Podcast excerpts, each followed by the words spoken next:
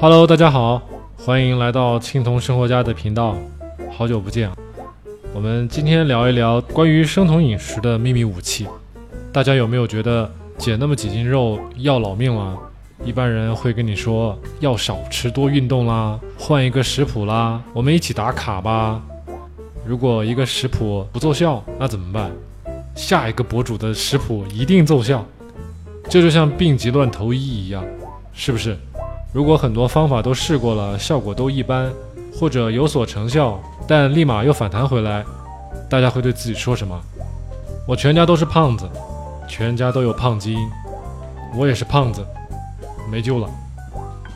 可实际上呢，大多数人对待减肥，更精确的说应该叫减重，都走入了一个误区，并不是意志力强不强的问题。而是用的方法对不对的问题。如果一种方法着实有效，我想多数人都会坚持下去的。比如我自己，一旦大家知道脂肪是如何被燃烧的，什么才是真正的健康，大家才能真正的成功减重。虽然网上有很多博主填鸭式的告诉大家，第一步吃什么，第二步吃什么，第三步吃什么，有很多很多的食谱。但是，一旦缺乏监督，大家不知道背后的原理，最后还是逃不了被啪啪打脸的命运。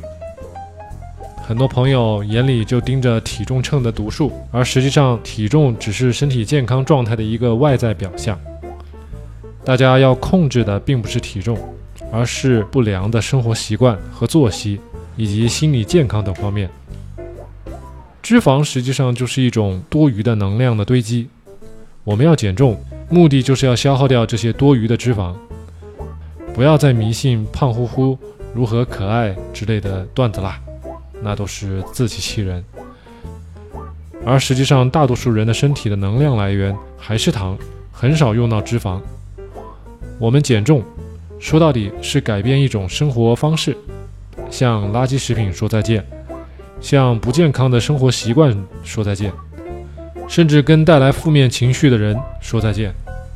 一旦走上正轨，大家的生活会焕然一新，身心都会更加健康积极，甚至会主动远离垃圾食品。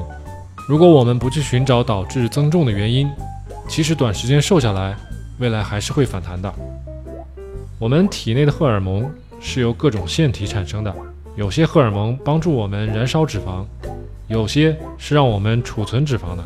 我们现在要做的就是把眼光从单纯的食谱和极端的锻炼上移开，看得更远，着眼于饮食结构和运动，引导体内分泌更多有利于燃烧脂肪的荷尔蒙，减少分泌储存脂肪的荷尔蒙。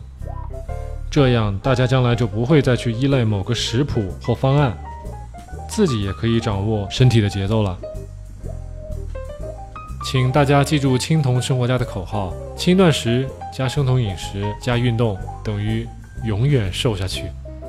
如果你还没有关注青铜生活家，那么赶紧拿起手机，在浏览器里输入 ketocn 点 com，一键直达官方微博。